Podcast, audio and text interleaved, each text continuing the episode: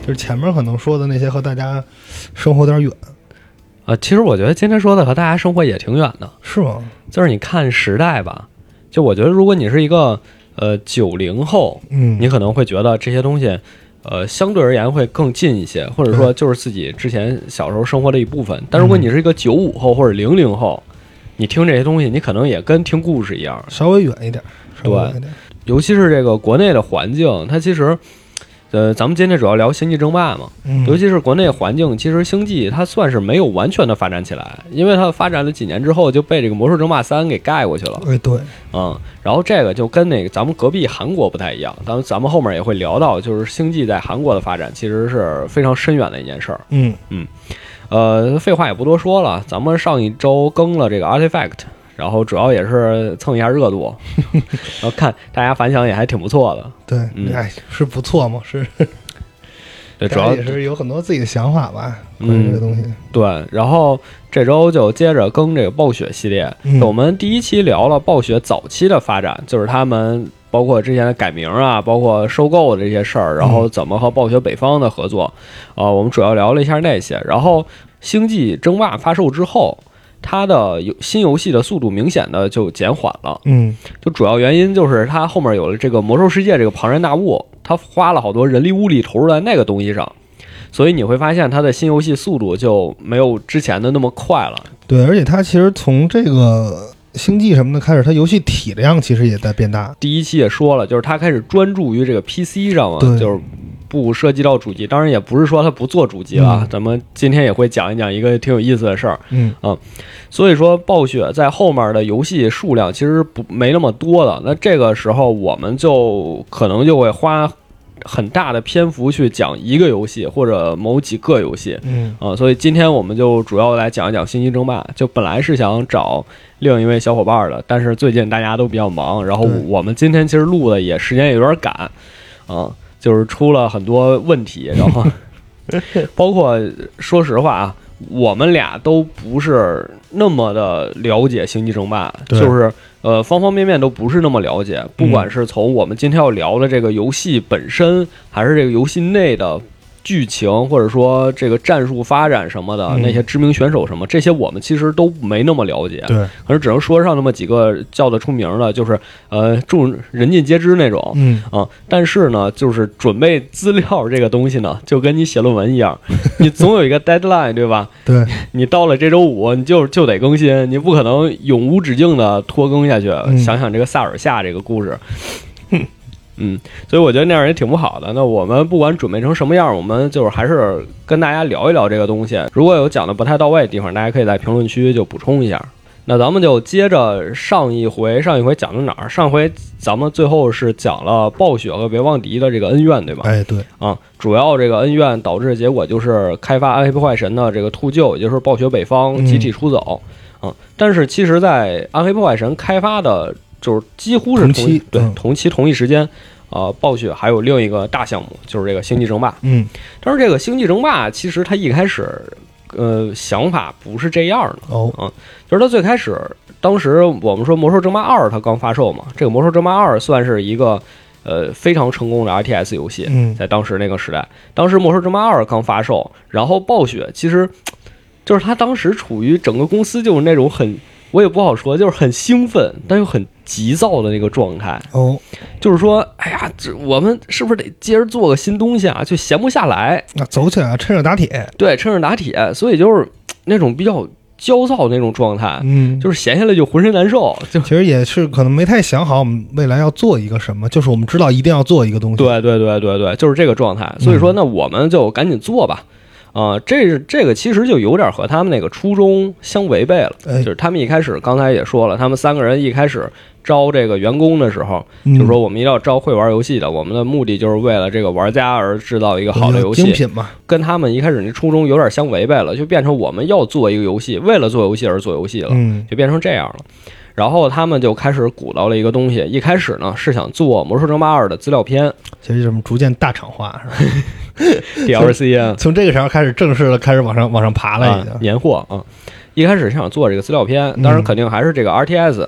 嗯，毕竟他们之前也做了这个魔兽，有这个成功经验。哎，而且那会儿 RTS 火呀，对，而且还是火。你看，像是就是从基同本期的对基本九十年代一直火到一零年吧，算对是你可以秘理解密成征服那一个大系列，对吧？然后帝国时代，对对对然后对甚至说就是啊魔兽，以及说可能在那一大一些的可能，嗯，两千年初的全战等等这些，其实就这，除了我们现在这些耳熟能详、叫得上名的，就一想就能跟 RTS 这嗯种游戏类型挂钩的，还有非常非常多小的对，这种小公司做的即时战略游戏，嗯包括国内的厂商，当时也做了非常多的 RTS。当时呢，市面上的 RTS 其实主要有这么几种，嗯，第一个就是《命令与征服》，哎就是《红色警戒》这种，它主打的是一个现实题材，就是嗯现代战争。冷可能有点冷战呀，对或者对对嗯是现代国家这些，然后再有就是《帝国时代》这种主打嗯历史题材的，嗯，啊、再有就是自家的这个《魔兽争霸》，就是经典的西方科幻嘛，哎，对，啊玄幻呃西奇方幻奇奇对幻剑与对魔法啊对，兽人人、人，类、矮人这些东西。对嗯，对他们扫了一圈儿呢，就没有看到一个科幻题材的这个 RTS、啊，所以他们就想，那我们是不是下一个产品就做这个东西？啊，特别擅长查漏补缺是吧？暴雪，对，说到这个，咱们还得回过头来倒一下，就是暴雪之前是确实打算跟战战锤合作的，嗯，然后战锤就是没同意嘛，哎，G W 这个尿性嘛，就是这样，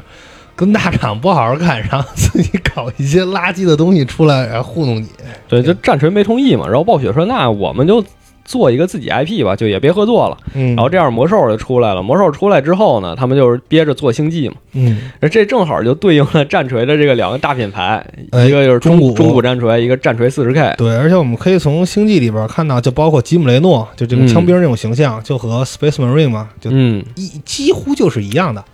对，当然那会儿也是战锤也是非常非常火，可能战锤在国内玩家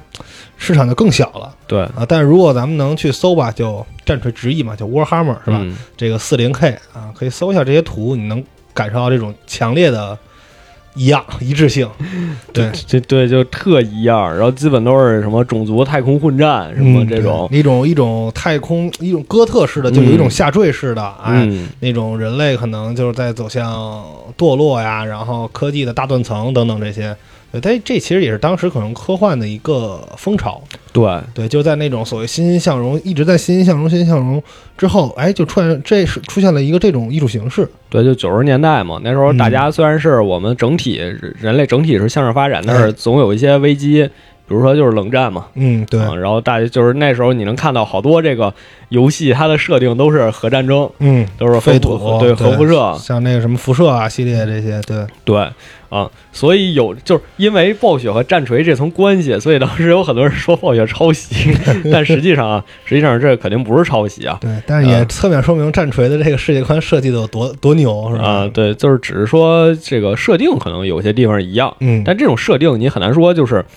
就是毕竟发展到现在这么多年，你很难说我有一个完全原创的东西，哎对所以这个一样也很正常，而且单纯的这种借鉴你也没法判定它是抄袭，对，就是它它法律上肯定不认的。嗯嗯，暴雪当时其实真正想模仿的是另一个 IP，哦就是《龙与地下城》，哦，D N D，对他想模仿 D N D，就是怎么什么个意思呢？就是说《龙与地下城》，你看我们有一个东西，然后一代一代出，那嗯我们也可以，我们也可以有一个，比如说 title，然后我们啊在这个 title 下面出各种游戏。哦，嗯所以你看，他们一开始出这是《魔兽争霸》，就是 Warcraft，、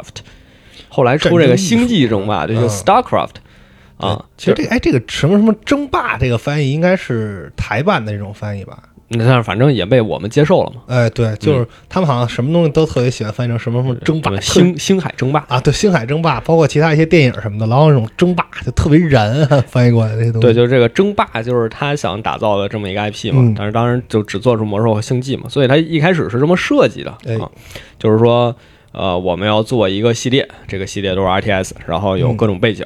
然后，于是这个大家就开始去做这个星际争霸了。嗯其实他最开始开发了另一个 RTS，啊这个叫 Shattered Nations，就是什么意思？就是崩坏的国度。哦，就还是有一个那种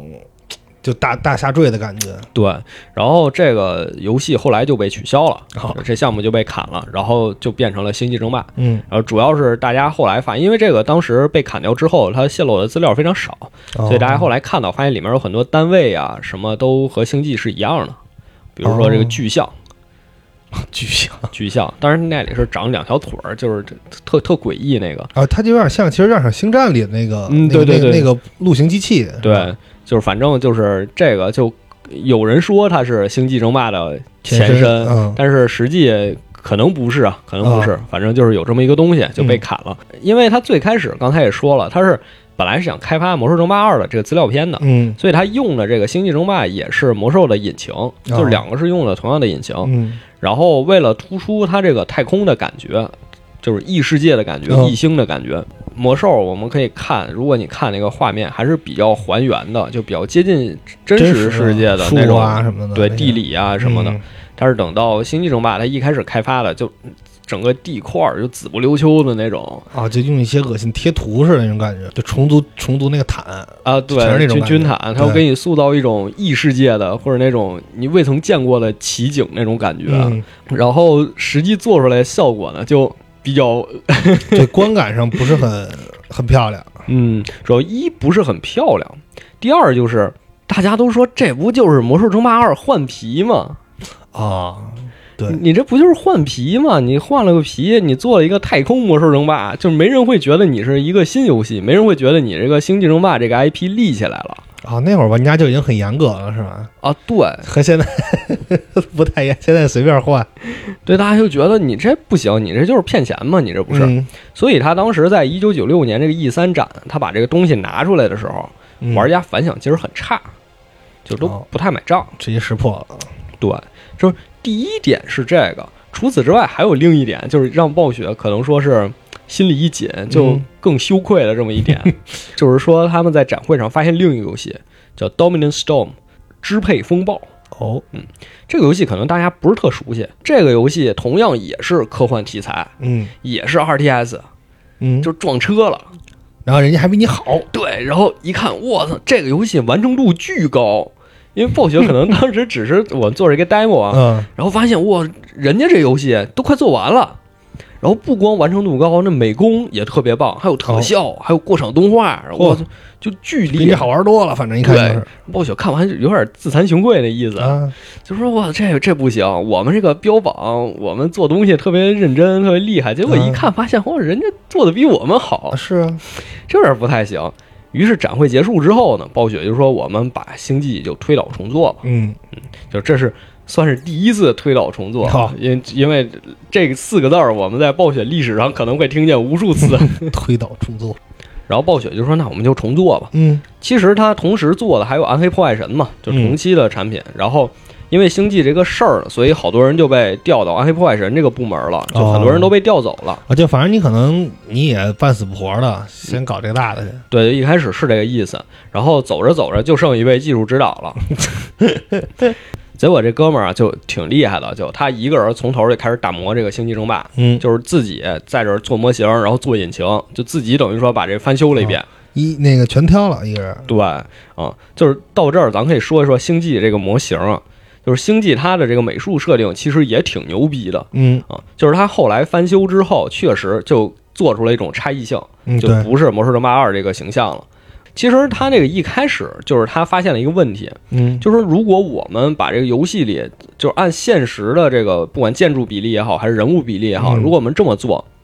看起来虽然很接近现实，这也是当时游戏的一个大趋势。嗯就是我们要尽可能用的用这个电脑或者用我们的这些程序来模仿现实嘛，这是可以说是一个起步阶段嘛那种算对是，一是起步阶段，就是自然而然你能想到这一点啊，就对是说既然我们有了在另一个世界里创造我们新新的故事或者新世界的这个能力，那我嗯们就尽量要和现实一致。对，就好像咱们是一个这个画画的初学者，怎么评判一幅画呢？哎，画真像，啊，对，画真像，对，啊画就这真个像意思啊。但是暴雪发现一个问题，就是如果你这么做的话，嗯，看着就一点儿也不酷，哦，就不酷炫，就这东西看着就，嗯，它确实挺接近现实，但是没意思。够科幻，看起来，哎，对，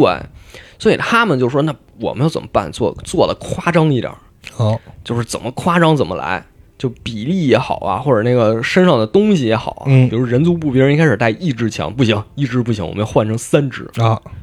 带枪多，就有点漫往漫画那种夸张的风格去哎走了，对，然后这还得特别大，啊，对，那种巨炮似的，一哎人拿对对一个对那种，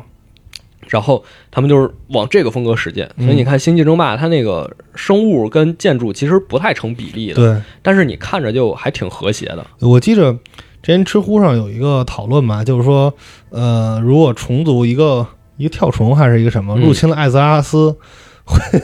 可以把它这是全占领嘛？然后说说你以为它的那个战斗力。呃，是什么什么样的？其实它有一个小汽车大小啊，它能打败什么什么什么，就是它那个比例，呃，它的暴雪的官网上应该是有，嗯就是它的那个具体具数体据的数据，对，它根本就不是你看到那么一个一个一个小人儿那一个样子。比如 SCV 是吧？咱们看就是一小机器人儿，其实应该是那种六七米高的一个巨大的驾驶的机器人儿，一个小高达似的。嗯，对。然后除此之外，他们也重新画了这三个种族的形象，嗯就是这三个种族，我们现在可能回想一下啊，就是印象还挺深刻的。嗯但实际上，他们也都是混合体，就不是说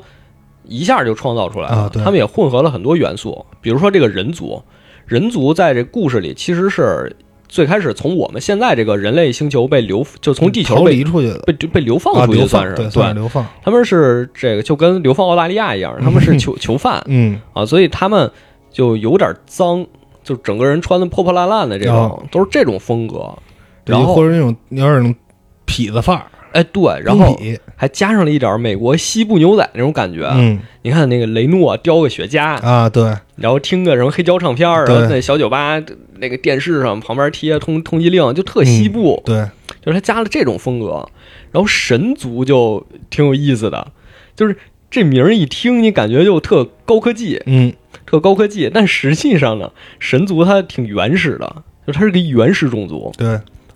就包括你说它是科技，但是它的游戏里并没有明确说它这科技是怎么运作、怎么来的，就是它不在乎这些。它对或者说他的科技其实可能和他的神力是哎对有关的，对，只是它是更高级的魔法，你觉得它是科技，你你无法解释这件事儿，可能对，是就它是这么一个种族，然后。呃，这个神族参考铁血战士，虫族参考异形，这这啊，大家对也都知道啊。就是它是一个挺原始的种族，然后信嗯仰也是原始宗教，就包括你看泽拉图，不是嗯黑暗圣堂武士嘛，对，还蒙着脸，对蒙，对它的原型其实就是忍者，就是啊忍者我们得做出点神秘感，就一个面罩那么老长那个，对，就是那会儿，其实尤其八九十年代，美国文化对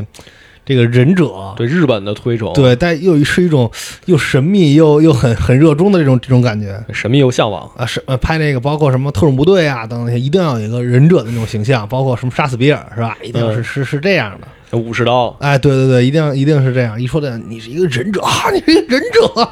就是这种感觉。嗯。对，然后咱们刚才也说了，E 三展会上暴雪发现了这个竞争对手，所以嗯决定回炉重造。但其实这件事儿呢是一个误会，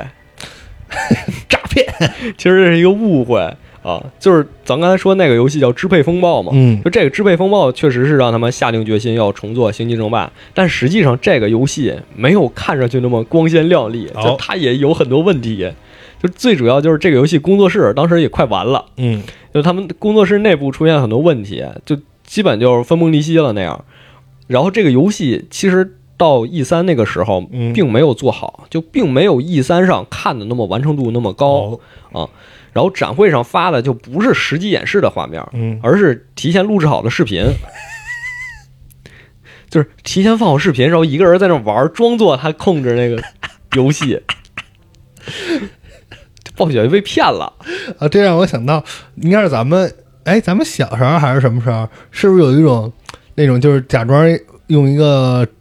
职业选手的那个打 CS 什么那种视频，然后装自己在那玩儿？我记得好像是有这么一种，当时有一个小风潮，对，就被被骗。其实他不是想骗暴雪，他是想骗玩家，因为暴雪也被骗了啊。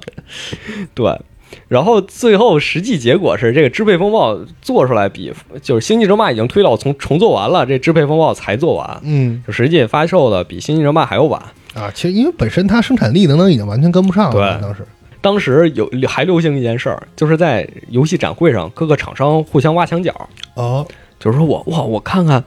你们家游戏做成什么样儿，然后我学习学习，嗯，偷偷偷师偷师学艺这种、哦，有这种感觉，然后挖墙脚。所以在支配风暴这工作室摇摇欲坠的时候，暴雪又趁虚而入，嗯进来挖了几个人啊，你们这做比我们这还这还强，啊，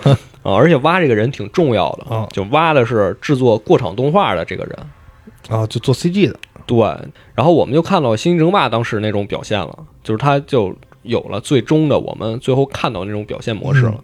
当然，是不是也是因为这件事儿暴雪以后就坚定了自己的宣传片儿一定要做得帅，对，你说的特对， 一定要一定要有 足够的欺骗性，一定要吸引你。你说的特对，就从这件事儿开始，就代表暴雪影业正式出现了，真的，用心做 CG 是吧？哎，对，就那句话就出现了。嗯，啊，我觉得这也是暴雪游戏领先业界的一个很重要的一点，对那些游戏的 CG，包括我们可能下一集吧，我不知道啊，嗯，不知道今天聊多长，就是《魔兽争霸》里那些 CG 真的印象太深刻哎了。对，如果大家仔细找，能找到当时写这些脚本分镜头的那个嗯作者的自述，就说这儿我为什么要这么写，包括导演说我是打算怎么拍，就还有好多小细节，就是说他这真的是做的特别好。然后再有一点就是，然后当时他们这过场动画非常巧妙的就融进了整个游戏里，嗯就这也是他们做的非常成功的一点，就是在游戏里讲故事。啊，它不割裂，对这一点，暴雪做的还是挺在行的。嗯，我们其实可以简单说一下《星际一》的故事，好，就这故事说起来可能就特别长了，但我们就长话短说，对，就主要是交代一下它这个游戏是怎么讲故事的啊。就星际一其实三个种族嘛，人族、神族、虫族。嗯啊，我们最开始玩的是人族，对就这个战役一进去是人族，就这个人族它的故事其实就是我们地球，呃几百年后发生了这个，然后嗯核战争，然后核战争之后导致那些结果啊，就整个就满很目疮痍，很然后对大家基因突变等等，嗯就出现这些危机。然后后来就出现了一个同盟，就把这个地球给统一了。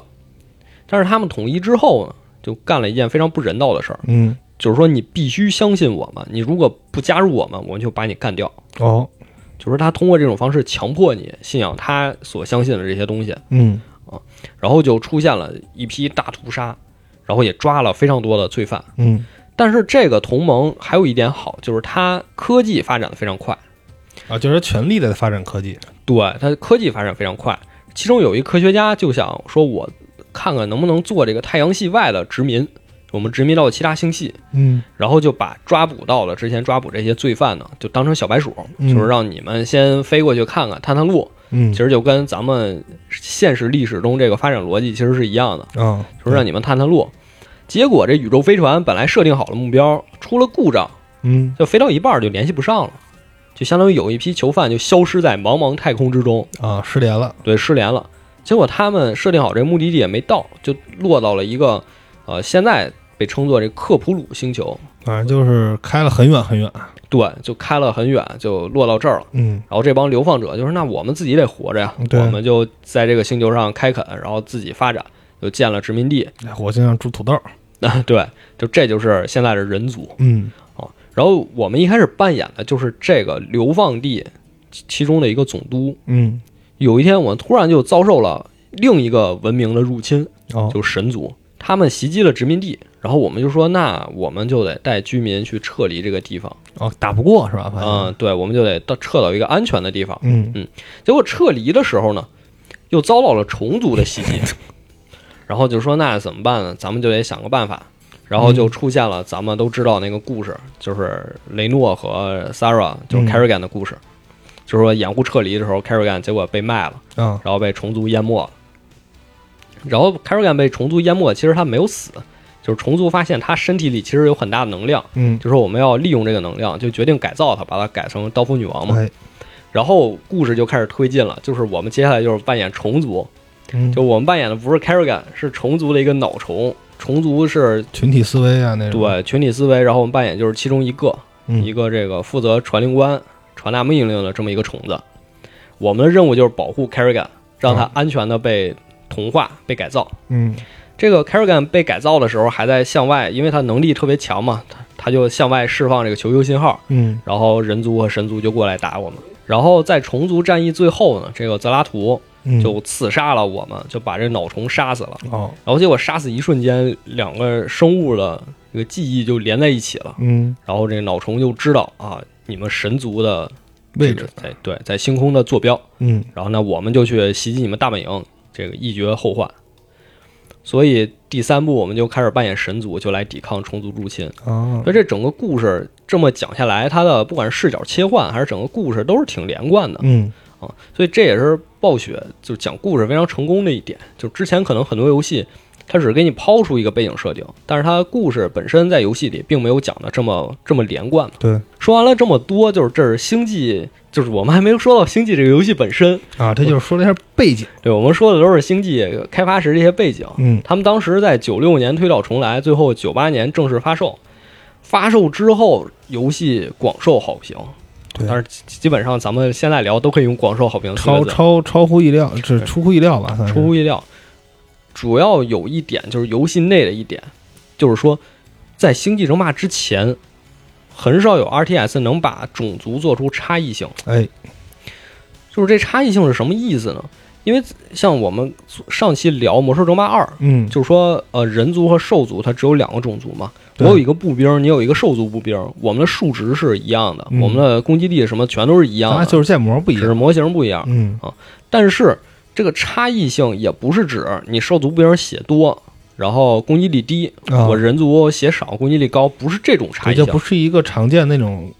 就是其实它总数值可能一样，然后有啊一些对微调，对，就是个星际的差异性，不是调数值这种差异性，嗯，而是底层逻辑的不同。哎，就是每个种族玩起来都完全不一样。嗯，就比如说人族，就是最基础的那种建造逻辑，对就是大家都熟悉那种，让农民去建，然后建完了之后产兵，就是它就是很基础的逻辑。嗯，是这个建筑还能起飞，对，能搬家是吧？对它有好多特殊科技嗯，啊，这些就特别符合人族在这个刚才讲的背景故事里的这个设定。哎，然后神族就农民自动建造，嗯，你放那儿你就不用管了。建筑和士兵都有护盾，它有盾还有血，它是两种这个生命技术方式。嗯就是它这个表现就是这种科技感，我们能有这个不呃就量量子护盾这种东西什其其么实是魔法，的啊，对，就是差不 多吧，对，有有这个盾啊。嗯，然后虫族它其实就是孵化，对。咱们一想虫子那种对，就就能是知道常常见的就是那种大群潮水般的这个生物啊，等等这些，对，然后建筑也必须建在军毯上面，啊然对后嗯建造啊、生产都需要消耗那个小虫子。就是一种吞噬性的，然后很就很很残酷的这么一种形式。对，就是它这种差异性，其实对大家影响非常大。就是说，哇，我们竟然能玩到不一样的东西，我们对在操控这个种族，就是你会真正感觉到这是一个新的种族。，对，你会感觉这确实不一样嗯，啊。就是在这个开创性的差异性之外呢，暴雪还能做到非常牛逼的一点是，它还能保证平衡性。嗯，对就之前确实这种差异性可能有，比如说战锤四十 K，啊，呃，种族多了去了，对但是你很难说它做的平衡。对，就是你其实你种族一多呀，等等，它可能就会有，哎，这是 T 一种族啊，嗯这是 T 二种族，是吧？就它的强度差别还是挺大的。对，就你很难保证平衡。嗯，但是它在三个种族之间保持了非常好的平衡。当然，可能确实有的版本可能没那么，呃，没那么这没有比如这那个么的平衡。对这个强势，但是我们觉得这是正常的，哦嗯就是你因为这这个东西它就是一个动态平衡，它不可能是像石头剪子布这种保嗯证百分之百的平衡。对，嗯，再有一个就是平衡性的一点，就是它把资源的数量减少了，嗯，因为我们回顾以前的很多游戏都是怎么复杂怎么来，给你对弄特多资源，就木材、食物、啊、黄金、石头，对，帝国人口帝国时代，对，嗯这都是这都是一定要有的然后你看《英雄无敌三》，啊什。么硫磺、水对，银你、还得你还得捡，可矿能池是，吧对资源复杂有一个什么问题呢？资源复杂，一是你本身你把平衡性就更难做了，嗯，就你很难界定这个资源它是什么价值，它是什么价值，然后对我要这个兵种怎么消耗，就是你在做的时候，你很难说我知道什么平衡，但是可能在长期的。这个游玩之中，玩家能摸清这个平衡，但这时候你你就非常就是作为游戏开发公司，你就非常难办。对，而且其实你多资源的话，它会很很大程度上就是拖慢游戏的时间和节奏，哎，对，因为你因为其实因为你看啊，咱们说以前的老的那个 R T S 的逻辑是造农民。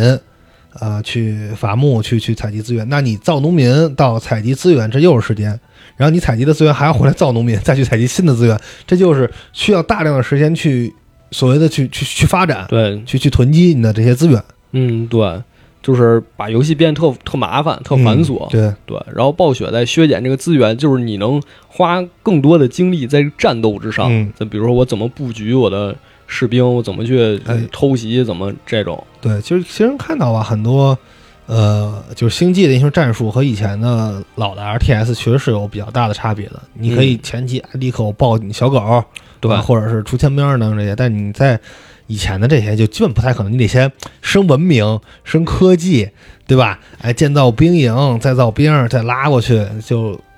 整个节奏上，它就它不是一个类型的游戏，其实，就包括兵种也比较多样嘛。嗯，刚才也说了，每个种族都不一样，对那每个种族不一样，那它的战术变化也就更多。对，而且这一点在星际里也是非常得到重视，就是像以前的游戏，可能有那种一招鲜吃遍天那种，嗯呃，选手也好，或者那种种族也好，这个就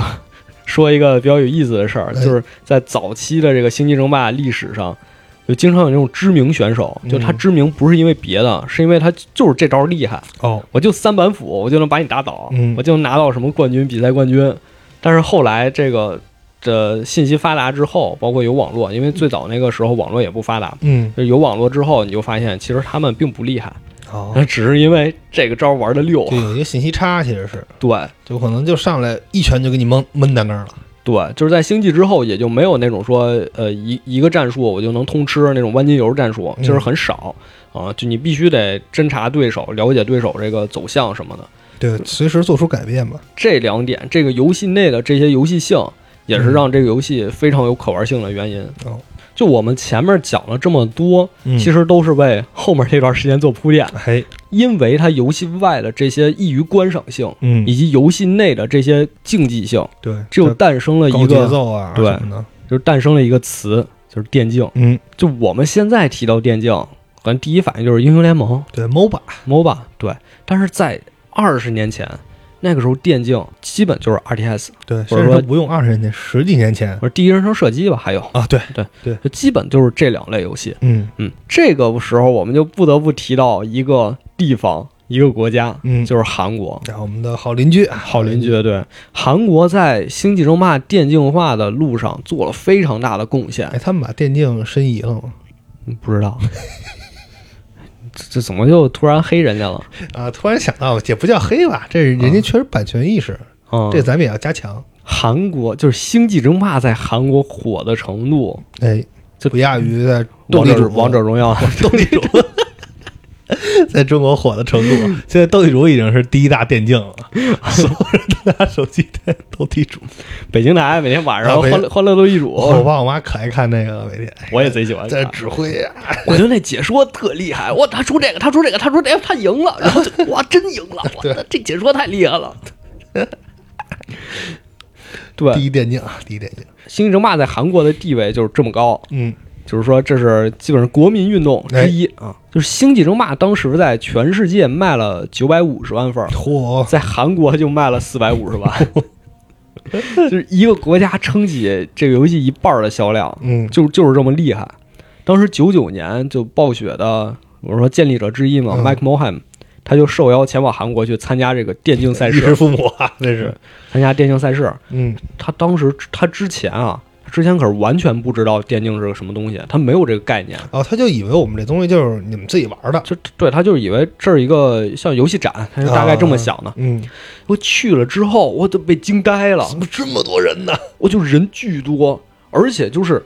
每一个人身边每一个人都在聊星际争霸。嚯，就是你说一句话，随口旁边人就能接上。嗯，我觉得他被惊呆了。他说：“哇，我们游戏，我们的游戏原来能做到这种程度，嗯就能吸引这么多的人。对，而且这么受欢迎，竟然对我是觉得啊这件事儿给他了非常强大的刺激，导致以后暴雪出的每个游戏他都要做电竞。这确实就很，因为其实那会儿，因为还是九十年代嘛，嗯它的整个网络啊什么的，你也没有那么的发达，而且谁又能想到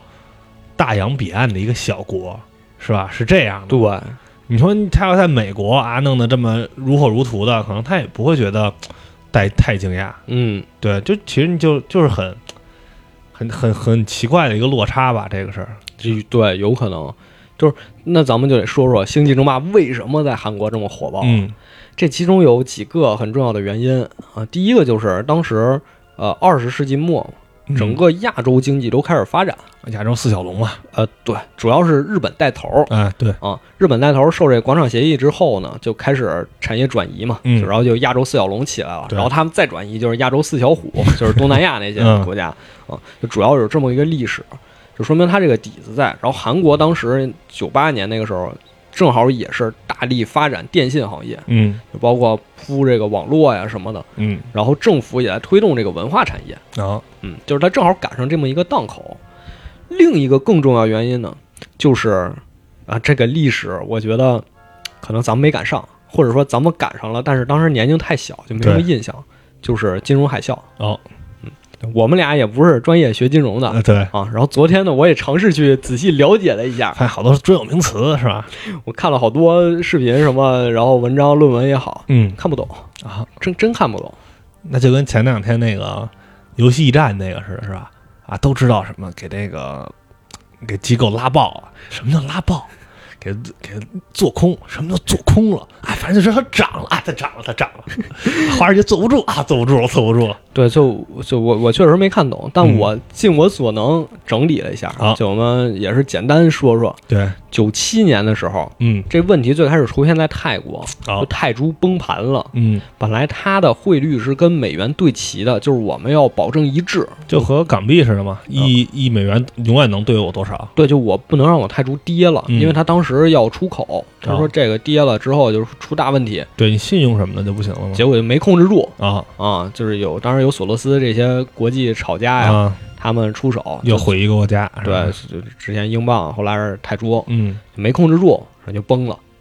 崩了之后，这件事儿就逐渐逐渐就开始在亚洲区蔓延一开始先是东南亚，嗯然后结果慢慢又到了韩国这儿了。嗯韩国其实当时一开始没有这个概念，就他们还没觉得这事儿跟自己有关系，啊，但是突然就发现不对劲了，因为韩国就是前十名的企业有一个叫起亚，起亚汽车嗯，就是破产了。哦，宣布破产了。其实韩国在之前一直是这么一个政策，就是说你你们这些企业，尽管放手给我干，嗯我政府在后面给你撑腰，我可以零利息或者低利息的把钱借给你们，你们就干就完事儿了其实有点像咱们改革开放之后那段时间啊！就就招商引资，啊大量大力扶持哎是吧？对这种，对，就是你们干就完事儿了。嗯他们每个企业负债率都特别高，啊，有坏账，对，结果因为这个金融海啸波及到他们，就嗯也崩盘了。崩盘之后呢，韩国政府没有出手救援，哦，这时候就发现不对劲了。你不是说你政府在后面撑着吗？对啊呀，怎么你不干了呢？嗯，然后国际信誉就降下来了，是然后好多外资就是那我们就撤吧，我们这这这不行了你呀。政府都不值得信任了呀，就事这儿好像这这这有事儿来这儿，啊，结果一撤，因为他刚才说负债率高，那完了嗯就出事儿了，那就破产吧就没，钱了，嗯只能破产了。于是一，韩国就开始一系列的，你看当时那个新闻，一开始这新闻出来，大家可能还没什么反应，哦，经营不力，这大公司给我我都能干，这真笨，结果你后来这个破产，那个破产，这个这个我我这这身边啊全全都都破破产产了，啊了全都没了，我就开始慌了。就是说哇，这这这我们得想办法，于是就赶紧到处找人，又签订这个类似就是丧权辱国条约吧，好，就是找人借钱，嗯被人拿着拿着枪抵在枪口上，啊签了这么一个贷款，嗯反正就这意思。然后那贷款本来说我们要按期发放，先一个月给你点儿，一个月给你点儿，结果说不行了，你赶紧一次性全送过来吧，你一我个们也没有用啊，我们撑不住了 啊对，就是当时就到这个程度，然后就号召全国人民说，你们大家都要这个万众一心，嗯。然后说号召人民来支援政府哎，。你说他们那会儿就是，就包括现在啊韩国人那个买国货，嗯，这个是不是跟当时这也有关系？，有关有关，就就是有关我得把我自己的企业救回来。对有有这个有这一点。嗯就当时所有人啊，不管是什么人都上上街，这个卖自己的首饰，嗯卖自己这个金的首饰，哦因为韩国人其实特喜欢金子，啊对，就是什么小孩儿逢年过节我就送你一个首饰，就类似这种，嗯就开始全都当，全都卖，哎，谁收的这东西？就政府收啊，啊，政府收。就这运动员啊把自己金牌什么全卖，哦，好家伙，就全都这样，然后卖了好好几亿。嗯，但这这其实有杯水车薪，那但是、对啊但是就能看出大家就是嘖万众一心，我们要那弄弄这事儿，共克时艰，对。嗯然后这事儿之后就算缓过来了啊，啊，算缓过来。就当时韩国是有这么一个背景在的，就是在这种经济条件下啊，咱们也说了，政府大力扶持这个第三产业，就嗯，是娱乐行业。为什么他要扶持娱乐行业？是因为韩国这地儿确实穷，哎没什么资源，它对没什么自然资源，朝鲜半岛全是山，基本上。对，所以它只有这个娱乐行业，它这个利润才比较高对啊其实咱们看北边那个兄弟，也知道为什么 啊，相对好点儿，相对，相当于其实山主要还是在北边嘛，嗯就南边还是好一些，但是整体它不是一个适合你去发展劳作呀等等这些的这么一个地儿。就是大家就说，那我们就得找点新文化兴的，文化自信吧，文搞搞搞点文化输出的东西对，。我们就得找点这些东西，寻找下一个能捧起来的目标。嗯，对，包括现在其实韩国的这个文化输出也是非常厉害的啊，嗯韩剧包括这些综艺，哎，对这，些呃男团女团，对对那对这绝对是叫得上号了，这些都是。对，然后还有一点就是韩国跟日本也有仇，啊，日本这些东西我们不能进来，嗯不行，你们不能进来，所以这日本这些游戏什么在韩国也没什么市场嗯啊，这也是他们发展自己东西的原因嘛。啊嗯然后在这种情况下呢， 就出现了一个很有意思，不是很有意思啊，出现了一个意思大家都很熟悉的词儿，啊就网吧， 网吧，网吧，啊他们叫这个 PC 棒，就是这个棒就是房子，就是电脑房，哦，电脑房电脑房啊，这机词儿房是吧？哎机机房，我的这词儿是不是更古老 了？得带鞋套。其实我现在都不明白为什么要带鞋套，对，有静电，真的假的呀？不知道。反正就是你干嘛就必须带一鞋套。当时还那个每天就那个有小时候啊有那电脑课的时候，特别特别激动，但是呢就老忘了带这鞋套， 被拒之门外。对，就出现了电脑房。嗯啊，在电脑房之前呢，这个基本都是街机厅啊啊，或者台球厅啊，对，啊，基本都是玩这些东其西。实和咱们的发展路径也差不太多。对，因为咱因为咱们跟韩国真的非常像，啊对啊韩国跟咱们非常就是都非常像。嗯，就咱们只是可能比他们这些出现晚个呃，几几年年吧，对，可能那会儿啊，他们也好像也是那个轮滑是吧？嗯那种迪厅等等，对都是从这个时候过来的。就是其实你要放在欧洲或者美国，嗯，网吧这东西在他们那儿很少见，哎对，很少见。有其实原因有很多啊，第一个就是咱刚才说那个经济原因，嗯因为当时那个大经济形势，就在当时那个经济条件下，嗯好多人觉得不行，我们得找点事儿干，啊我们得做个小生意。啊嗯，然后这时候网吧又成了一个非常好的选择，共享经济，哎啊共享经济。呀，网吧不就是一个共享电脑机、共享电脑吗？是吧？就这个选择网吧有一个原因就是他们韩国那个养老金制度，就是好你老了可能你还得自己出去干活儿哦，啊。这个跟新加坡是一样的，嗯因为我当时去新加坡就发现一个事儿，就好多出租车司机都都岁是数挺大的，六七十岁老头儿老哦其实日太本不太也是吗啊，？对，日本也是，对吧？对，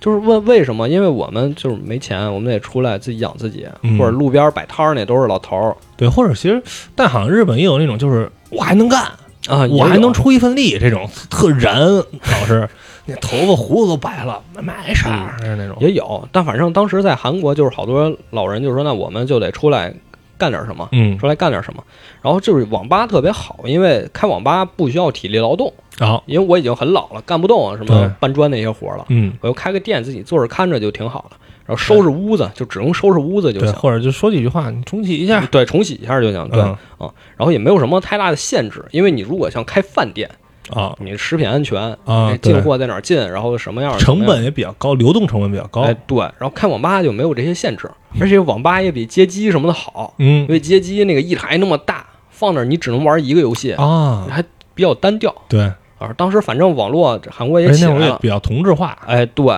然后呢，还还有一个问题是，就是韩国跟咱们其实差不多嘛，嗯，就是房子面积相对没那么大，哎，不像人家欧大 house，对 house 啊，，不是那么大，咱们就也没有这种家庭聚会的传统，嗯对，就是家庭聚会可能就是吃个饭，嗯也没法说一起玩点啥，也没有没有这种传统，嗯，基本还是出去聚会。那出去聚会你就得选个地方了，对那网吧就是一个不错的地方。对，而且就是你可能就是欧美国家它有。所谓的城市中心，然后以及以及你周围就所谓咱们说住 house 可能就是 downtown 嘛，嗯，属于这些。那这些地方其实人口密度等等就会比较低。你说你在这儿开一网吧，没人去，你服务的是谁？这个社区嘛，没人社去区家里都有电脑，对对对，对，啊你就没有人会光顾。而且我之前看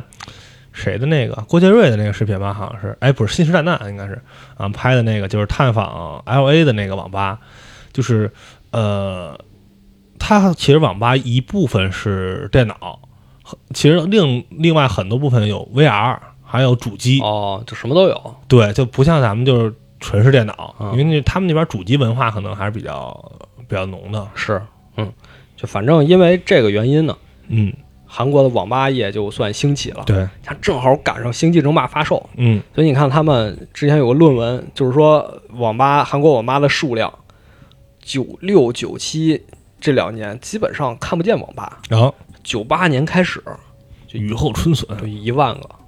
哦，那很快啊！等到九九年《星际争霸》发售后一年，直接翻番儿两万多了。哦，这有点像前几年那个黄焖鸡的 开车速度一样，对，之前从来没听说过这个东西，然后满大街都是变的，嗯，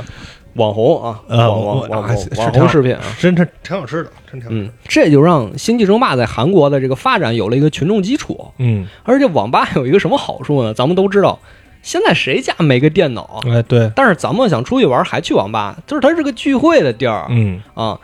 咱俩都玩《星际争霸》，带过来一个朋友，你玩不玩？哎，你不会玩没关系，咱一起玩一对玩。你玩一局，提示一局，对吧？对，也不要钱那后面什么 DOTA、什么英雄联盟不都这么起来了吗？嗯就它是它有一个这个途径，就是啊社交，对社交，然后你你玩就一传十，十传百，最后大家都一起玩、嗯啊，这就是让这个《星际争霸》的电竞化有了一个群众基础。嗯，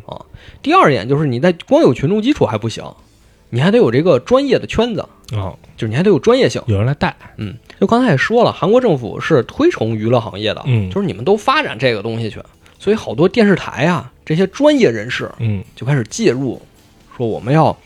找一个东西，我们能当成下一个我们要推的这个目标，哦主推，对，主推这个东西啊。之前在《星际争霸》，啊就《星际争霸》之前，嗯他们主推的是什么呢？是围棋。啊，因为围棋其实比较好转播，对，嗯，知道，然后有解说呀，啊两成个本人在那儿下比棋较低， 对，在那儿这包括在韩国围棋确实啊，嗯确实人家韩国围棋很厉害。对，那当时看见《星际争霸》就说哇，这东西好啊，嗯，就好就好在我不玩儿，我可能看着我我也挺爽，看电影似的，对，就看着就跟那叮叮个当咣当战争，片儿似的，啊对对我看着也挺爽，而且它确实很有游戏深度嗯啊，它这个策略游戏玩起来跟围棋差不多。嗯，石头，你围棋是黑白嘛？我是石头剪子布，哎，三个来回三个族来回打，当时就意识到这个东西要火，对要火，我们可以做这个东西。嗯然后电视台就开始介入，就是我们要把这个产业打造起来，于是就出现了电竞产业。嗯，这其实跟群众基础是相辅相成的，你有人玩儿，所以我才做这个东西。哎，我做这个东西有地儿看，所以才有更多人玩儿，嗯就这是一个正循环对。啊！这不是一个上上期聊，不是一个负循环，对，不是或者不是一个强硬打造出来的东 西，哎，对，它不是强推的，它是一嗯个自然而然的一个东西。然后他开始做之后，哇，就铺天盖地，这报纸上也有。一开始就是有一个专版，后来都哦上头版头条了，就这样啊。然后包括电竞选手，他们他们打造这个真是非常厉害，嗯，就是他们不会，你看我们现在国内好多电竞选手一出来，可能穿特邋遢那种，就是、啊，宅男形象，对是吧宅男形象，他们没有，就是我们绝对阳光帅气，我们要啊告诉你，这是一个正规的体育运动。特别饭圈儿，他们把这东西弄哎，的就，对你，我们要告诉你，这是一个积极向上的东西。嗯，我们这就是体育选手，包我括们韩国出不了杨永信，这恨不得穿西装打领带那种，是对吧对对对，他塑造的是那种形象。嗯，其实这有点像什么？有点像当年就是八九十年代 NBA 的那会儿，啊，就是因为一大家都说是黑人运动嘛，那会儿，然后大家就会觉得，哎，这个可能嗯还是对黑人有一些歧视什么的，可能你们比较呃脏嗯啊，比较那什么，然后那就要求，可能我教练我。在场边上，我就是穿着西服，打着领带。嗯，然后我的球员，我可能出示出席一些场合上，我也是那种特别正装的，对就告诉你这是好的，对厉害的，对对，包括就是电竞选手，就是因为他塑造这种形象，所以社会认同度也比较高。嗯你现在要是在欧美，你提这个我是打电竞的，嗯可能大家会觉得你确实是一个宅男啊，或者你会觉得你是一个那种呃 YouTuber 啊。是吧对你是在对对 Twitch，上直播的，就可能你社会地位确实没那么高，但是嗯在韩国，你要说我是一个星际选手，那确实你的社会地位很高。哎，你就跟说你是一个职业运动哦职业运员，动员，对对，差不就是多类似那种，嗯，对，就是反正他就把这个形象就塑造起来了哎，，加上造星，嗯，韩国人造星那可啊太厉害了，，对，对专业的，星际选手就不能绕过一个人，就是 Boxer 嘛，就是嗯包哥嘛，就是韩国人大明星，对，包括现在说英雄联盟 Faker，嗯，对吧？你一提你都知道这个在大家这个玩家心目中的地位，对对就对，类似这种程度，飞吹是吧？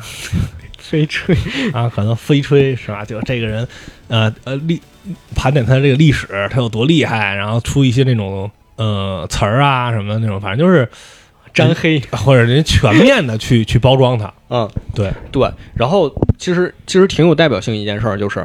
呃，结合时事啊，结合时事，嗯就是一一年、一零年还是一一年的时候，之前有一位选手就马在允，就马本座，啊是历史上很成功的，就是成绩很好的一位选手，嗯但是因为打假赛，啊然后被判刑了，就直接就入狱了。哦，啊看咱们前两天打假赛那个，对啊，就在韩国，他们是真的把你当成一个呃运动员，对就我们有各种标准，你打假赛、你作弊，你是真的会被送进监狱的。嗯，但是你反观我嘛，前段时间假赛卡莎是吧？啊，然后 LDL 什么，基本都是假赛圈的。嗯对对对，然后 DOTA 就不说什么博彩就不说了，嗯所以你看他们这个电竞行业整个发展，他们确实是一个非常成体系的、嗯非常完善的，而且像是良性循环的这么一个方向在滚运行起着。对，就是这个雪球滚起来了。嗯等到二零零四年的时候，就是达到了一个最高峰。当时在七月份在釜山的一场比赛，有十万人观看，哦，那已经很夸张了就。你能想象这个数字吗？就这个数字，我我查资料的时候，嗯在国外很多论坛上、很多网站上，下面人都在质疑：怎么可能有十万人？对啊，你这一场足球赛才多少人？不可能有十万人，怎么可能有十万人？很多人都在质疑说这新闻哪儿来的？嗯，但是确实是，那曾经就是事实。对，就像国服那个星际在线一百万一样， 是吧？大家都在质疑，这怎么可能？嗯，然后包括因为星际的这个火爆，就是又打造了一个顶级赛事，就是嗯熟知的 WCG。哎，这个其实我们本来是想放在，就是我们聊完魔兽放在一起聊的，嗯但既然说到这儿了，我们就可以简单说一下。好，就是 WCG 当时是由这个韩国 ICM 主办的，然后嗯三星提供赞助，后来微软也加入了，嗯微软也提供过几年。然后当时就是，呃，除了星际争霸、魔兽争霸这些 RTS 游戏，还有就是射击游戏，哎，对，就是一些比较有竞技性的游戏，嗯，都在这由快节奏，哎观赏对性强，对，包括还有非法嘛，嗯，就这些呃比较传统，大家觉得能比起来的游戏，哎，对，主要它还有一个宣传点，就是我们要打造电子竞技的奥运会。哎，对，就是这个口号一出来，包括它的塑造这个形象，嗯它的主题曲《Beyond the Game》这个形象一出来，你就觉得嘖靠谱，嗯，靠谱，所以大家都愿意来参与。包括也是有地区预选赛，打完地区赛之后，我们一起打年度的这个决赛，嗯，就包括整个是这么一个呃流程。这还成体系，这么成一体个系，事然后还有名人堂。你如果在一个项目上拿、拿过两次冠军，你就能进名人堂。啊，啊，那就是其实很往这个商业体育这方面去靠，对，所以当时整个 WCG 兴起之后，嗯基本就是那个年代，就二十一世纪前十年电竞的代名词。嗯，经历过那个年代，玩过其中某个游戏的人，不可能没听说过这个东西。嗯，但是后来为什么它衰落了？其实不想不想这集聊，而且说到这儿了，为什么衰落？就是因为厂商觉得我自己也可以办比赛，对，没必要有你这个综合性的在这儿办。比如嗯你后来 TI 啊，什么 S 赛，我自己就可以办比就赛独。立出来了，对，加上 WCG，它也为了商业吸取了很多可能投钱游戏，但本身并不是那么适合竞技，嗯，或者说它的赛制也越来越奇葩，就是因为这些游戏。啊，比如当时，当时就因为那个 DOTA 要不要进 WCG 吵了好长时间呢，然后就是这种种原因，最后就说，嗯，我们就暂时停吧。啊，可以可以总结一下，嗯，总结一下吧。咱们也没说到什么战术性的东西什么的，对，主要因为我们都不知道， 就就是只知道一些词儿，可能简单的能上手过。你说真的有深度的，怎么大套路？那说了，可能大家也大部分人也听不懂。对主对主要就是因为， 完咱们给自己找借口啊，开始，就好像 就好像给那个什么，哎，算了，没事。对，所以我们就前前后后说了《星际争霸》这种开发前，然后包括它是怎么把电竞这个东西给捧起来的嗯这么一个过程。当然，最后收尾呢，还有一点小东西嗯得讲一讲，就是我们之前说暴雪出品必属精品，哎，但实际上关于《星际争霸》这个 IP，其实还出了很多不是那么好的东西，小黑历史是吧？小黑历史，对，嗯小黑历史，但是你也不算是黑历史吧，就是它其实是出过，它资料片是《母巢之战》嘛。嗯，但是在母巢之战之外，他还出过两个别的，你说算是资料片吗？叫《Sad Story》，就是也算是资料片吧。啊，一个叫 insurrection，就是叛乱；嗯一个叫 retribution，就报应。这两个它确实是《星际争霸》，但嗯不是暴雪制作的，哦是暴雪授权别的公司做的。就是一外包外外包作品，对，一个外包作品，然后也是每个种族在里面有一个战役，然后也是有这个其他的故事。嗯反正这个东西反响不是特别好。啊，然后还有一个比较有 意思，敖厂长也做过视频，叫哎《星际争霸六十四》，这是应该叫什么都市游戏的都市传说是吧？对，都市传说吧，算是都市传嗯说。这个它为什么叫六十四？就顾名思义，它只能在任天堂六十四这个哎主机上用。对，而且当时还有美版和日版的区别，嗯就是它那卡带不互通，你就只能把那个卡带外壳给撬开，直接拿里面的插芯片片插芯片。那 小时候都这么玩 过。对对对，然后它其实是完美的复刻了一个游戏，啊你以为是它重做一个适合掌机的、适合游戏机的，不是，它就是《星际争霸 嗯对》。你就是在主机上拿让你拿手柄玩拿儿，拿手柄玩《星际争霸》，这都不知道谁 想的。我这让我想到那个《龙族》里边儿是吧？陆明辉拿笔记本上那小红点儿 玩《星际争霸》， 真不知道是，就不是知不知道谁想就的就。硬往主机上做，对，这这而而且吧，它主要有一个神奇地方，嗯就是它这个《星际争霸六十四》里有个隐藏关然后叫复活四。就是你必须把母巢之战所有资料片的所有战役全都通关，然后再打一个隐藏，就是隐藏战役，嗯，你才能进入到这个隐藏关。然后好多人说哇，那这太麻烦了，我得在手柄上玩这个《星际争霸》啊对啊还得全打完。全打完你也不一定能玩通这个隐藏关，因为这隐藏关是个双人模 式，分屏的。啊，电视上出现两个屏，上面一屏幕，下面一屏幕，两个人一起玩这个隐藏关，恶趣味，这就是暴雪的恶趣味，不知道啊，不道知道，可能是现在《星际二》合作模式的雏形，啊对，有可能吧，嗯，可能是吧，啊，反正就是有一个《星际争霸六十四》这个东西，嗯，就挺神而奇且的。确实是你看他们还是利用这个主机的这个优势嘛，就是可能甭管是家庭聚会，还是说我们这所谓游戏之夜这种嗯人比较多，你说你在 PC 上你没办法分屏吧，在当时啊，，其实也不是什么优势，没慢住多少分儿，但是算是一个小尝试吧，对，小尝试。嗯，就热做是吧？然后呃，对，今今今天也差不多了。本来我们是想聊星际和魔兽一起聊的，聊完之后再聊聊聊这个电竞这个事儿。但是发现确实星际可聊的东西太多了，对就，每哎主要是电竞聊得多，还是每个游戏可聊的东西都太多了啊。这个暴雪就是这几个 IP 其实都是这样的，咱们还是属于避开了很多就是玩法上的很多很多很多对难点的，对，因为我觉得啊，其实呃这件事儿我是这么看的，嗯因，为对于绝大多数玩过这个游戏玩家，其实涉及不到那个层面。哎，对，啊，就是你玩炉石的你时候，就炉石最开始天梯结算的时候，就是它不是有什么二十五级、是二十级嗯是，就是你到十级的时候，系统就会给你出个提示，你已嗯经超过了系统就是百分之多少二的百玩分之家多少玩家，就你你到十级就已经超过了绝大多数玩家了。对，就其实很少有人能打到五像级传传说啊说这什么种的，嗯就其实确实是这样。就如果我们聊那些东西，呃，强行聊的话，也不是不就变成可能以。或者可能就变成一个攻略性的东西了。对我们觉得就嗯不太合适，对，还是聊一聊这个《星际争霸》之外的这些东西，就是、嗯就是游游戏啊游戏本身的对，这些就东西扩、啊充一些，就是横向去扩充一些。对，嗯。然后我们下一期可能会也不是可能了，就下一期会讲《魔兽争霸》吧，因为《嗯，魔兽争霸》值得聊的就就你也没法说吧，你知道这个东西，你要重置版 嘛？就这个东西你就没法说，就是它确实能聊的很多，但是也是跟《星际争霸》一样的问题，就我们尽对可能的会找一些大家相对而言听着有意思，但又没那么没那么深的就东西。背景故事啊、趣闻啊，以及是可能一些影响。对对，对，我们还是尽量往这个方向就嗯走不去吧。聊战术等等这呃，些。对，我们尽尽量避开，尽量避开啊、嗯收个尾，收个尾，收个尾。行啊，怎么收尾啊嗯？哎，没对，收尾那两个 craft 是吧啊、 ？Starcraft 还有这个 Warcraft，它到底应该怎么翻译？这个 craft 是什么什么意思？哈尔菲是是手工嘛，手工它手说艺还人嘛，还有一个引申翻译，这是吧就是战战术嘛，哎对，战战所以争所战以争是艺术，所以可以翻成战争艺术、战争艺术星星星星星际艺术经济艺术。对啊，包括那个呃我怎么想起电视台那个哪哎个呀艺术创想？啊，对对，那个小神龙俱乐部什么那种是 吧？反正嗨，就开开发智力吧，哎开发智力，开发智力是什么玩意儿啊？